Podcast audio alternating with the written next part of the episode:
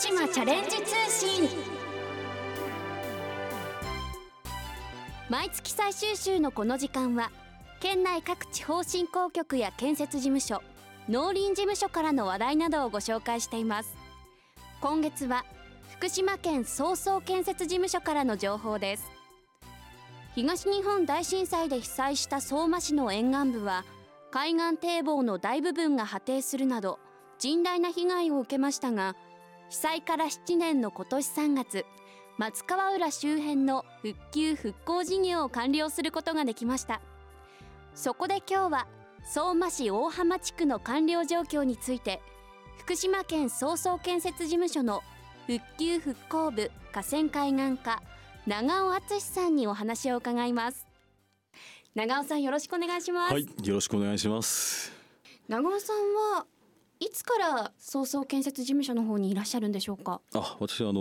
3年前の平成28年から、はいえー、総総建設事務所の方に、えー、勤務しております。震災発生当時の状況から、まあ現在復旧復興事業が進んでいく状況を長尾さんも見てらしたんですね。あ、そうですね。あの震災直後は辺り一帯がすべて壊れているような状況でして、はい。3年前に早々の方に来た時には、えーある程度復旧が進んでいるっていうような状況を見ました。でその後、えー今平成30年になりましてもうそれよりも一段とですね復旧復興というのが進んでいるというような状況を実感しております、はい、今回完了しました。相馬市大浜地区の復旧復興事業はどういった経緯で行われたのでしょうか？はい、大浜地区につきましては平成23年3月11日に発生した、えー東日本大震災により、えー海岸堤防やその背後の道路等々が激甚な被害を受けました。はいその、えー災害復旧をするということで福島県では平成23年に、えー災害査定を受けまして、えーその後、えー応急工事で平成24年には、えー本格的な、えー工事の方に着工してまいりました。はいでその後、えー7年の歳月をかけて平成30年3月に、えー大浜地区海岸の、えー完成を見ることができました。この事業の特徴を教えてください。はい、事業の特徴は、えー大きく4つあります、はい。えーまず1つ目が堤防をかさ上げしたということです、えーこれによりまして、えー大震災前よりも堤防の方は、えー1メーター高い堤防となりまして、えーこれにより数十年から百数十年の頻度で、えー発生する津波を防ぐことができますより安心な堤防になったんですね。あその通りです。2つ目ですけども、はい。えー粘り強い構造により復旧をしたということがあります。はい。それはですね具体的には海岸堤防についてはもともと海からの、えー波を防ぐために海側の方だけを、えー強い構造で守っておりましたけれども、ええ。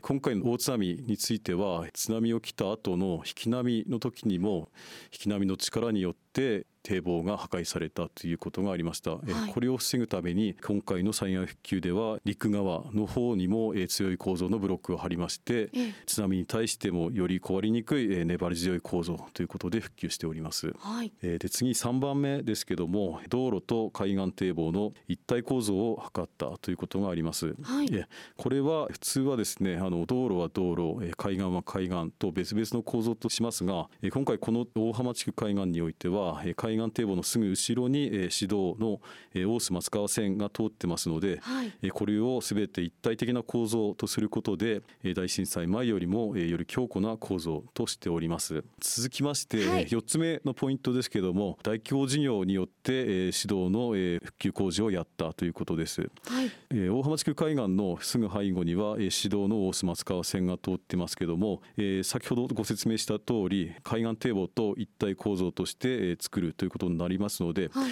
えー通常市の道路については、えー市の方でえー災害復旧工事やりますが、えー今回の指導につきましては、えー大震災の特例法に基づき県の方で全て一体的に工事をやったということになりました、はい。えーこれは、えー全国初の、えー取り組みということになります。大きな被害があったということで復旧復興工事を進める上で困難もたくさんあったのではないでしょうか？はい、まず工事をするにあたって、ってその復旧する重機が行くための道がないということで、はい、まずその道を作るということから始まったというのが、えここの工事の最大の難関でした。はい、でまずその道を作るにしても、そもそもあの津波の瓦礫等が至る所に散乱しておりましたので、えそこについては地元の建設業者の協力のもと警戒作業を迅速に行いましてより早く災害復旧の方の着手をしていくというようににしていきました。はい、はいえー、今回の大震災に限っては、まあ、ここに限らず全てのところだったんですけども、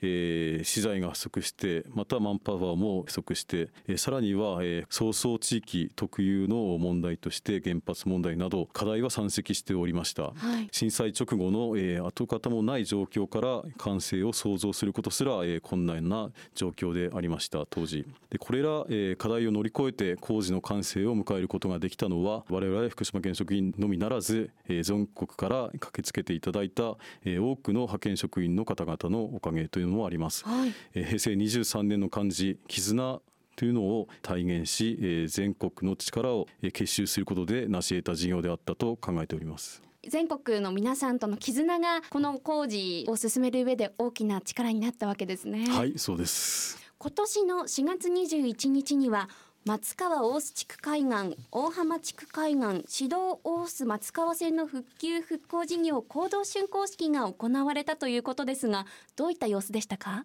はい、式には、えー、工事関係者や国会議員、県会議員や、えー、地元の方、また、えー、地元小学生等約300人の方を、えー、招待しまして、はい、えー、盛大に竣工式を開催させていただきました。えー、指導の大須松川線については午後3時から一般開放したんですけども、えー、一般開放の時には、はい。車が100台200台ほど並んで待ってたという話も聞いてます。かなり多くの方が待ち望んでいたんですね、はい、そうですね7年ぶりに通る道ということで、皆さん本当に待ちに待った道路ということで皆さん笑顔で通っていったということがすごく心に残っております。でまた、えー、取り戻した松川原というのを、えー、その場で見ていただいてその皆さんですね笑顔笑顔ばかりで本当にこの工事がきれいにあの復旧工事がされてよかったなというのを、えー、心から思った次第であります、はい、番組をお聞きの皆さんに呼びかけたいことありますか？はい、復旧直後から工事中。そして、え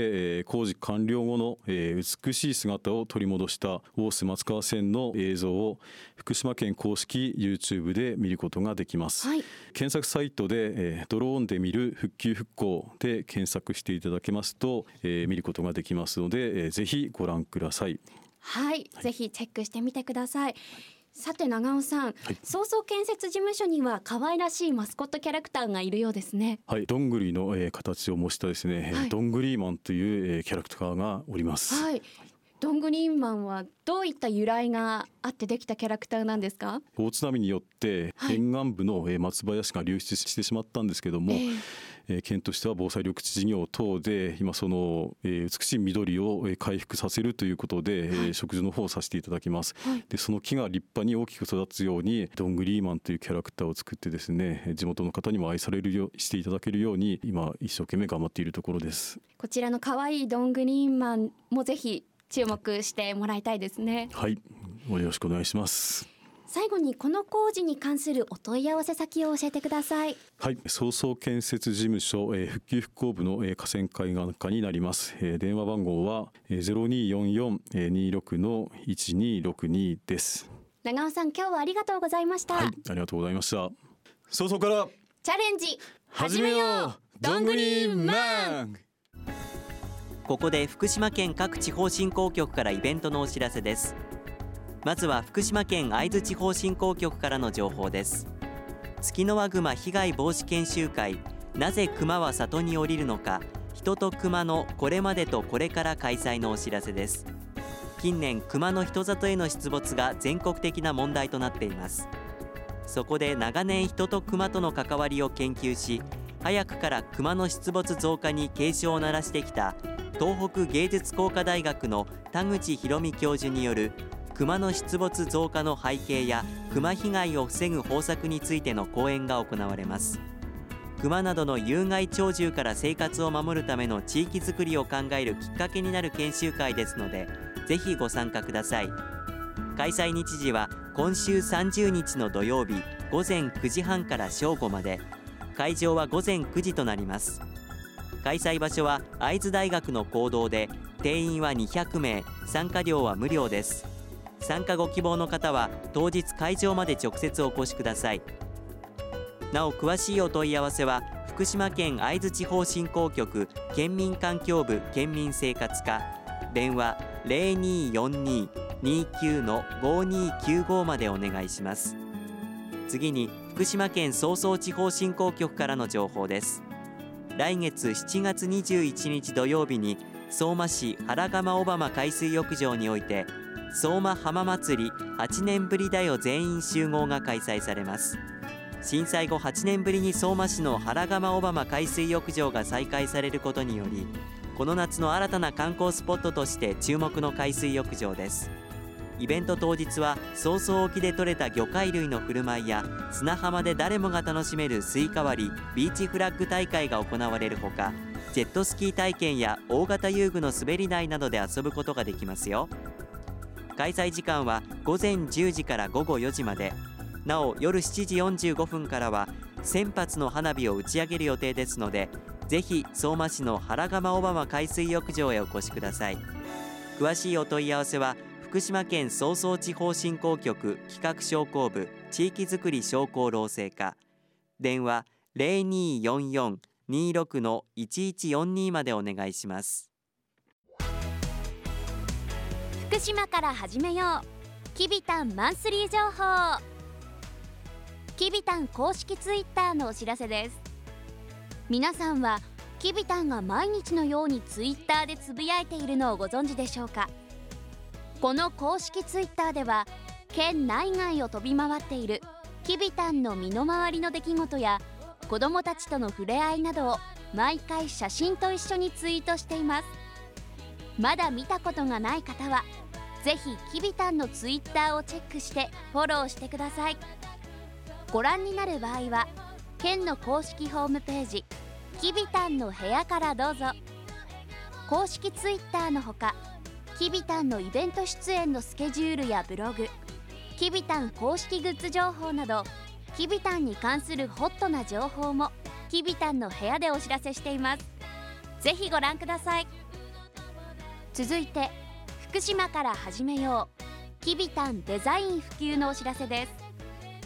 きびたんをパンフレットに使いたい。商品のパッケージに使いたいなどきびたんのデザイン普及にご協力いただける場合は県庁広報課024-521-7015 024-521-7015までお問い合わせください。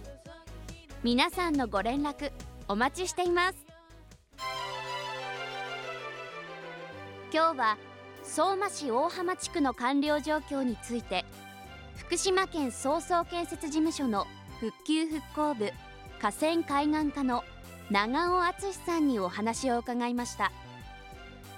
さて番組では感想をお寄せくださった方の中から抽選で10名にきびたん体操の DVD をプレゼントします。ご希望の方ははがきまたはファックスでご応募ください。宛先です。はがきは郵便番号960-8655福島市ラジオ福島。ファックスは024-535-3451まで。福島チャレンジ通信の係までお寄せください。福島チャレンジ通信。この番組は福島県がお送りしました。